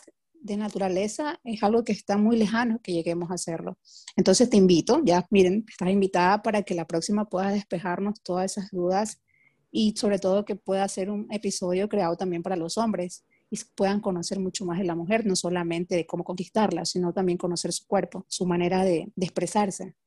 Claro que sí, yo encantada y me encanta saber que entre hombres y mujeres tenemos tantas diferencias y que necesitamos complementar tanto, o sea, las diferencias de todo esto, del no saber, del saber todo esto, es que si tú eres de Venus y él es de Marte, oh my God, es, la, es el complemento más bonito. Y qué rico que los polos opuestos, estoy hablando de una parte de ciencia de nuestra bioquímica que estábamos hablando y, ya yo creo que tengo a, a tus oyentes como cansados, pero es que nos vamos a traer nada que hacer. No que en la parte social de religión política, porque pues sí uno tiende a, pues sí, como a buscar prácticamente lo mismo como para no discrepar tanto, pero pues bioquímicamente nada que hacer, o sea, es un complemento y, y es muy lindo. Y saber eso y lo que tú dices, ¿por qué los hombres no saben esto? Porque pues ellos no son tan románticas, perdón, no tan románticos como nosotras, eh, que uno pues ya rebusca en el fondo, y se lee todos los libros del mundo y hasta que yo di el punto de la bioquímica, sabiendo que yo manejo la parte científica, también dije, ay Dios, está, o sea, estudio esta carrera y bioquímicamente es la respuesta a tanta cosa y saber que nosotras no podemos decirles a ellos, por favor, sé como yo, por favor, entiende, por favor, o sea, eso, es verdad. Exacto, y obligarlos y, y, darle cantaleta. Y darle cantaleta como una mamá, que volviendo al tema de la monogamia, entonces, como nos igualamos, entonces queremos ser las mamás de ellos, la mujer ideal que está en el libro del manual de la cabrona, y eh, aparte de eso, o sea, eh, ser la esposa, quieres tratar como si fuera una relación de... Exacto, ¿sí me entiendes? No, mujer, no. no sé por qué creemos que eso es algo que nos va a favorecer o creemos que, oh, tenemos más punto con él, lo estoy cuidando más, se está dando cuenta que soy una mujer que está pendiente de todo. Y yo leí alguna vez que cuando tú comienzas a hablar con un hombre y le dices, o comienzas con esta frase, tenemos que hablar, dicen que el hombre, oye, se cierra, se cierra totalmente y es como cuando la mamá lo comenzaba a regañar y lo sentaba ahí, mira, Pepito, ¿por qué hiciste esto? Los hombres se cierran tanto que en su cerebro están haciendo cualquier otra cosa menos escuchándote. Por eso cuando tú terminas de hablar, le dices, ¿me escuchaste? Y ellos como que, oh, sí, sí, bueno, oh, y claro, lo que tú ¿qué vamos a comer? O sea, y uno queda como, a ver, espérate, esta media hora de relato que me lancé y para esto. Yo ya entendí, esa parte ya la entendí perfectamente y yo soy la que no hablo tanto, la que está expresando, pero cuando ya me toca y siento la necesidad, bueno, mira, trato las, busco las maneras para poder llamar su atención y que, porque yo sé que el hombre se cierra totalmente y es difícil, la que sale amargada ahí somos nosotras. Total, es más, en el libro La Cabrona, el manual de la Cabrona decía, dile, puedes decirle los dos nombres, eso le va a acordar alguna vez que la mamá le dijo los dos nombres, sí. Eh, Eduardo Francisco, un ejemplo. Ya con eso tienes la atención, sabe que, uy, pasó algo. No tienes que decir, ay, tenemos que hablar. No. Y pues te vuelves, te vuelves la, la mujer femenina con tu cuento, tu chiste, tu coqueteo, tu forma bonita. Te puedes estar echando la madre y él, ok, sí, entendí. O sea, es muy bonito. Manejar eso es muy bonito. Es verdad lo que tú dices, me gustó. Manejarlo, eso es muy bonito. Por eso quería preguntarte, Karen, ¿cómo te ves? Bueno, ¿cómo ves a la Karen de ahora, que es una mujer hipergámica declarada, a la Karen de hace algunos años atrás que no conocía el término, no conocía el concepto y todo esto? ¿Cómo te ves en la actualidad? ¿Y cómo te has dado cuenta de que esa hipergamia está ahora actuando en tus relaciones, bueno, con amistades, con familia, con pretendientes? ¿Cómo lo ves? Bueno, te voy a decir la verdad, y esto es lo mismo que yo le dije a mis padres, mm, que ellos ven, me ven a veces un poco superficial en cuanto a la hipergamia, pero yo les digo a ellos, yo nunca en la vida me había sentido tan bien, tan segura, tan tranquila de ser, de tener esta hipergamia. Y te digo, Tatiana, he estado más sola que nunca. O sea, llevo mucho tiempo en soledad de pareja, soltera, perdón, cambiaré la palabra. He estado más tiempo soltera, no sola. He conocido más mujeres maravillosas. Me he encontrado con mi feminidad. Em, digamos que no estoy tonteando porque hay que decirlo. Me puse a tontear con un hombre, con el otro, con una parte masculina de la metralleta, a apuntar a lo que fuera, a lo que sea y hoy digo, estoy tan protegida en mí em, sin, sin, sin aislarme en la sociedad, si me no ser al contrario, estoy más abierta a la parte social. En mis pretendientes, un ejemplo, ellos mismos lo dicen, wow, qué mujer tan espectacular, me demuestran, me dicen, ven, salgamos, o sea, lo digo esto tan abierto porque pues em, mujer precavida sale con tres. hasta que esa persona te diga, hey, quiero estar contigo, quiero, sí, que demuestre que, en verdad el premio soy yo, eh, ya que tengo mucho que perder. Y en cuanto a familia, nada que hacer, Tatiana, me he alejado mucho en cuanto, no a mis padres, pero sí a, a unas tías, a unas primas, a, sí me hago entender, o sea, que tienen otro tipo de mentalidad, que son más masculinas. Entonces, he estado más tranquila, puedo debatir, alguien me dice, ay, es que tú eres una interesada, ay, es que no sé qué, abro el debate sin ningún problema, no estoy, ah, peleando el ego primero y luego yo, no, o sea, de verdad, me encanta. O sea, no tengo más palabras que me fascina, me encanta y, quiero seguir así, me encanta así y mm, no sé, es muy bonito. No, me gusta, me gusta escucharte porque te siento una mujer totalmente segura y me gusta que puedas hablarlo así tan abiertamente. Sabes, yo creo que ayuda también mucho lo que formamos parte de estos grupos de mujeres que están siguiendo la misma corriente. Y eso te iba a preguntar, ¿cómo tú haces para seguir manteniendo este pensamiento, estos ideales y para que no flaqueen? ¿Qué haces? ¿Cómo más te nutres? O bueno, ¿qué, ¿qué ejercicio haces? No sé, me gustaría saber, porque hay momentos que sí, dices, la gente te hace dudar un poco, pero ¿qué hace Karen para no dudar de eso? Bueno, yo para no dudar y saber que estoy en lo correcto, primero me forjé una red de apoyo. Eh, toda persona debe tener su red de apoyo y toda persona debe tener eh, personas que estén en el, mismo pensamiento y que tú veas que con sus ejemplos y con sus actos hacen un bien común. Otra cosa, escuchar, digamos, ver videos, perdón, escuchar podcasts, así como los tuyos, Tatiana, obviamente, sí, digamos, afirmando y teniendo la certeza de quién soy y para qué estoy. Primero el soy y luego el hacer. Primero tú debes saber quién es tu identidad y si tú ves algo o, o alguien con lo cual te sientes identificada sin estar haciendo todo el modelo de vida de esa persona, ya con eso tú sabes quién eres y tú sabes que eres pues diferente, pero con una mentalidad fija. Y pues claramente tengo unos videos, o sea, tengo mentores en YouTube, los diré, tengo a Tania Luceli, tengo a Jorge Lozano H, tengo a Florencia. Yo sé que te encanta, Jorge. Creo que tienes ahí un feeling con él que no. Me, encanta, porque somos escorpiones. O sea, oh, no, no, no. Esos escorpiones tengo mala experiencia. No, me Ay, bueno, bueno mira mira que hay una escorpión diferente. No, tienen un carácter súper definido y son personas que, de verdad, van por lo que quieren. En serio. Son de admirar muchísimo aunque andan ahí con su cola por ahí queriendo envenenar, pero igual. Claro, no, es que claramente hay tres tipos de escorpiones. Uno, lagartija gris, que muy probablemente haya sido los que te hayas encontrado, que son los resentidos sociales. ¡Wow! Esa es el eh, la lagartija azul. Luego viene el escorpión innato, que es el, ah, tú me haces esto, pues yo te lo hago tres veces así. O sea, ya, es práctico y saca todo así. Y el otro es el águila, el águila, el ascendido es la persona que ya, bueno, no lo había visto tan así, pero puede que sí, ya esté en mi etapa de haber renacido, de haber resurgido de, tanto fuego. Y, y, sabes que el águila, la depredadora, vuela por los aires sin ser lo que te digo, sin arrogancia, con la humildad y volar encima de todo y que nada afecta. O sea, estoy por encima de todo, como dice mi mamá, por encima del bien y del mal, eh, sin, eh, sin inflarme el ego, porque pues eh, vi un video de Tatiana que decía, no eres una persona espiritual, eres un narcisista. Así, hay un video que es así.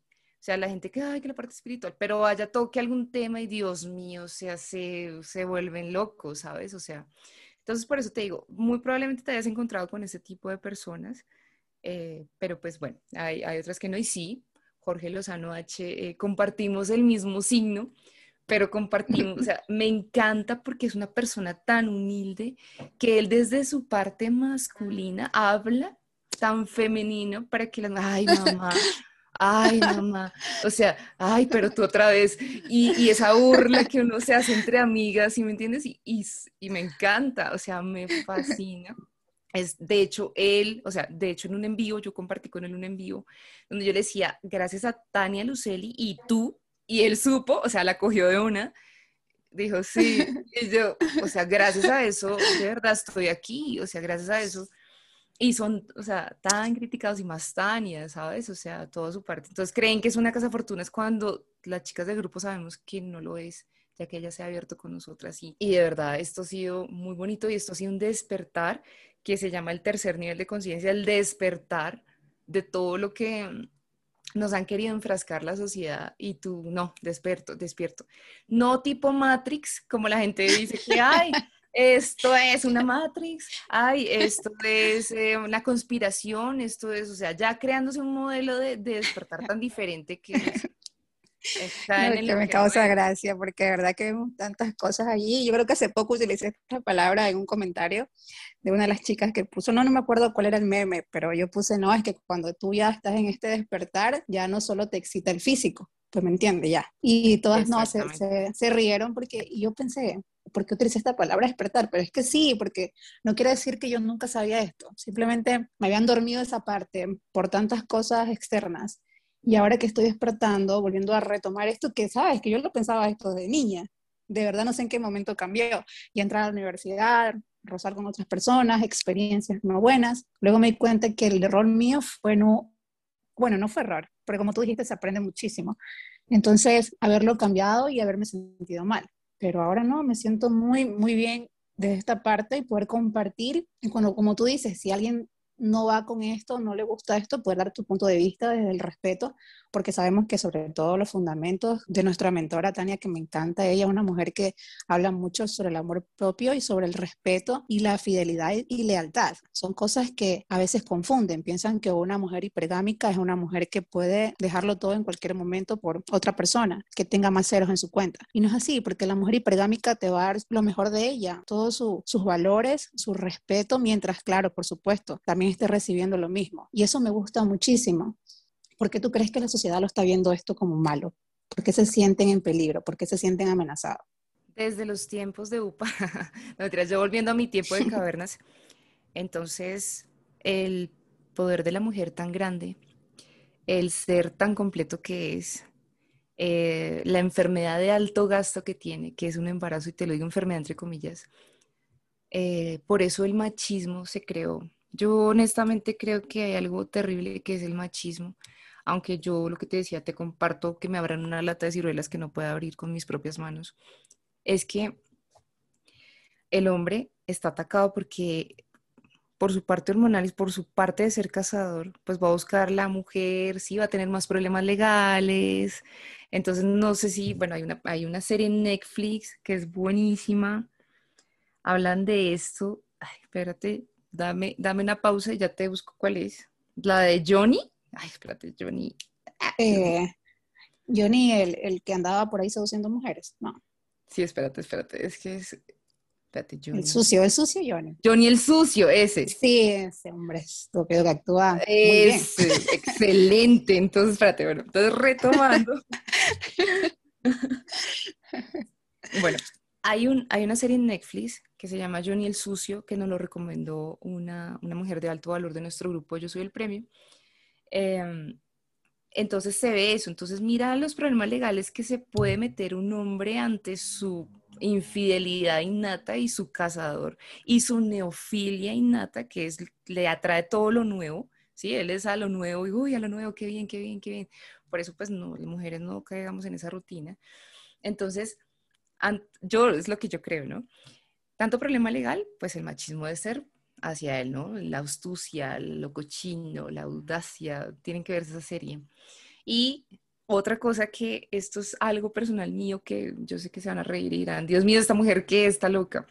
Yo digo que el hombre pone su apellido en sus hijos porque como él se va de la casa, él tiene que volver cuando tenga sus tiempos de sequía y decir soy un padre y cobrar su apellido. Suena terrible, pero eso es lo que... Mira, tú me dejaste ahora pensando más a mí. es que como tú dices, esto viene desde tiempos atrás, tiempos de la caverna, que no querramos verlo tan claro es diferente para que no nos duela, ¿no? O sea, creo que hay que reconocerlo para poder tener por lo menos ese escudo de cómo me puedo proteger de esto. Yo una vez leí que cuando tú quieras saber si un hombre realmente está interesado en ti, te tapes los oídos y abras más los, más los ojos. Entonces, dije, ¿por qué? Y es verdad, el hombre, tú sabes que él, él con hablar lo que nosotros queremos escuchar ha conseguido muchas cosas. Entonces, cuando quieras darte cuenta, en serio, tápate los oídos y mejor abre más los ojos para ver, porque hay muchas promesas por todos lados. Claro, es que el hombre propone, la mujer dispone. Y es verdad, depende de uno hasta dónde va abriendo caminos, hasta dónde va, sabes, dando pauta y hasta dónde, bueno, aquí el límite, se acabó. Esto de aquí me, me trae el recuerdo de Mujer Magnética que tengo el curso, que es súper extenso, pero hay una parte que ella dice eso.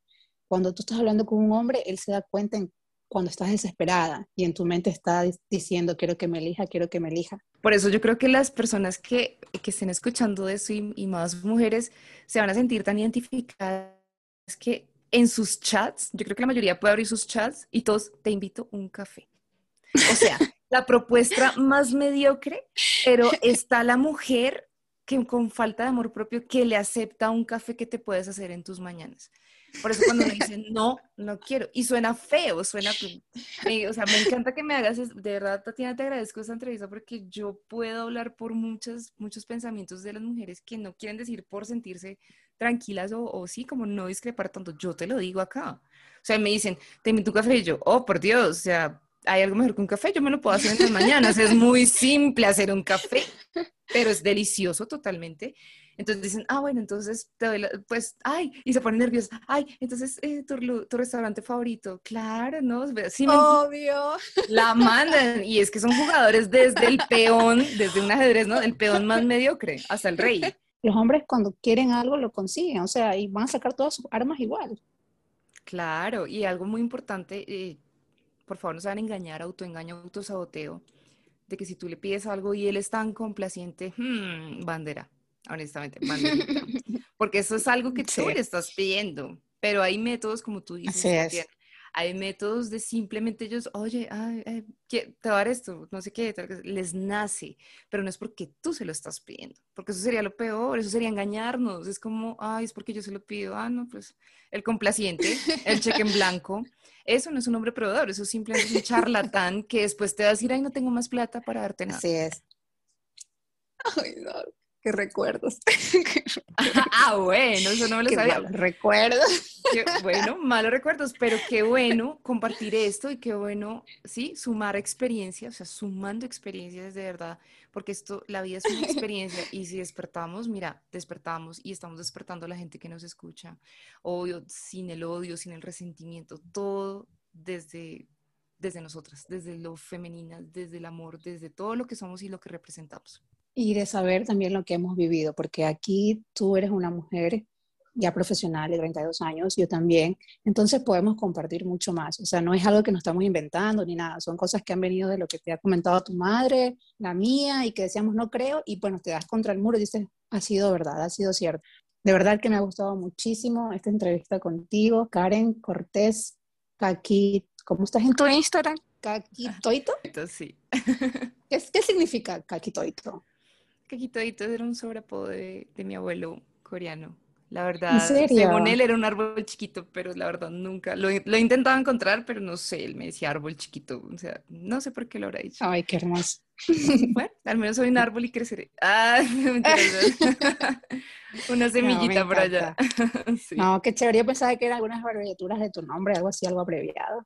no, mira que no. No, de hecho no. De hecho yo tengo dos nombres, ¿no? Dos partidas de bautizo la, el, nombre, el nombre español y el nombre en coreano, pero uso claramente mi nombre de nacimiento, o sea, mi natalicio fue acá en Bogotá y así, lo, así es. ¿Y, el coreano cómo es? Para conocerlo.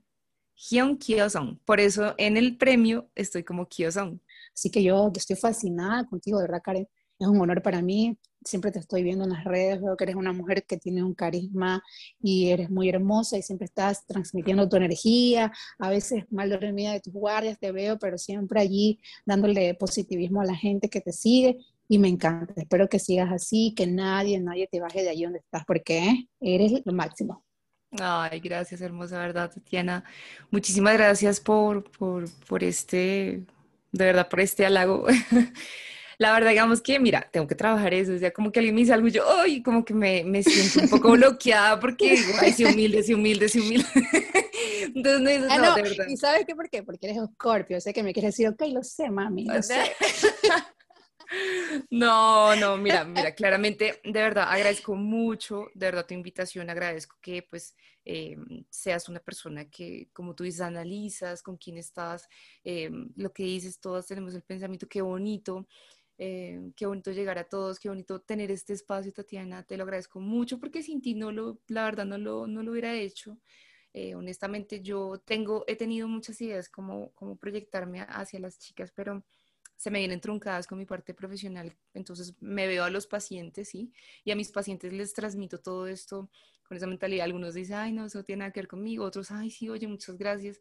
Se forja así, digamos, una relación bonita médico-paciente pero, pero esto de verdad, muchas gracias. Yo a ti también te he visto, te he visto eh, muy activa, te he visto muy femenina, te veo demasiado prudente. Tienes las dos P que me encantan en la vida. Yo siempre manejo mis dos P, que es paciencia y prudencia. La tienes, se te nota. Mm, eres Eres, eres, genial y, si se dio este espacio para estar tú y yo aquí hablando, dándonos todo este tiempo, todas estas horas, es porque en verdad eh, es hacia nosotras un enriquecimiento, una reciprocidad entre mujeres y asimismo a las personas que nos van a, escuchar y, sabemos que algo de todo esto que hablamos le va a sonar y le va a resonar y, y se van a unir a nosotros. Me encanta. Me encanta. Y también está pendiente ese próximo episodio, hablando con la doctora Karen Cortés, así. y yo voy a ser la paciente para que me digas. Y yo, no, si ves, si ves, mi amor, por eso te decía que esto es natural, esto ya no depende de mí. claro. No necesito eso de allí. De verdad, Karen, muchas gracias. Despídete de todas las personas que están escuchando por más de una hora a la queridísima doctora Karen Cortés. bueno, no, Tatiana, muchísimas gracias a ti por haber invitado a, tus oyentes. De verdad, qué rico. Todo un honor compartir. Espero que tengan una vida maravillosa y que esto les ayude mucho. Me despido, un abrazo, un beso gigante y espero estar pronto con ustedes. Hasta un, hasta luego. Muchas gracias. Así que ustedes terminaron de escuchar a nuestra querida Karen Cortés, que pueden encontrarla en su Instagram como arroba kakitoito es una doctora, una mujer, una hipergámica, una excelente persona, así que espero que vayan a seguirla y puedan seguirse nutriendo de ella y su día a día. Bueno, recuerden que pueden seguirme en Instagram como arroba sumando experiencias guion bajo y también si quieren apoyarme pueden darle clic en el botón suscribirse o seguir en cualquier plataforma que me estén escuchando. Ya saben que no las repito porque son muchas, me equivoco, me trago, siempre pasa hasta el final. Así que como dijo mi querida Karen, qué rico haberlos tenido, querido resiliente, así que hasta la próxima.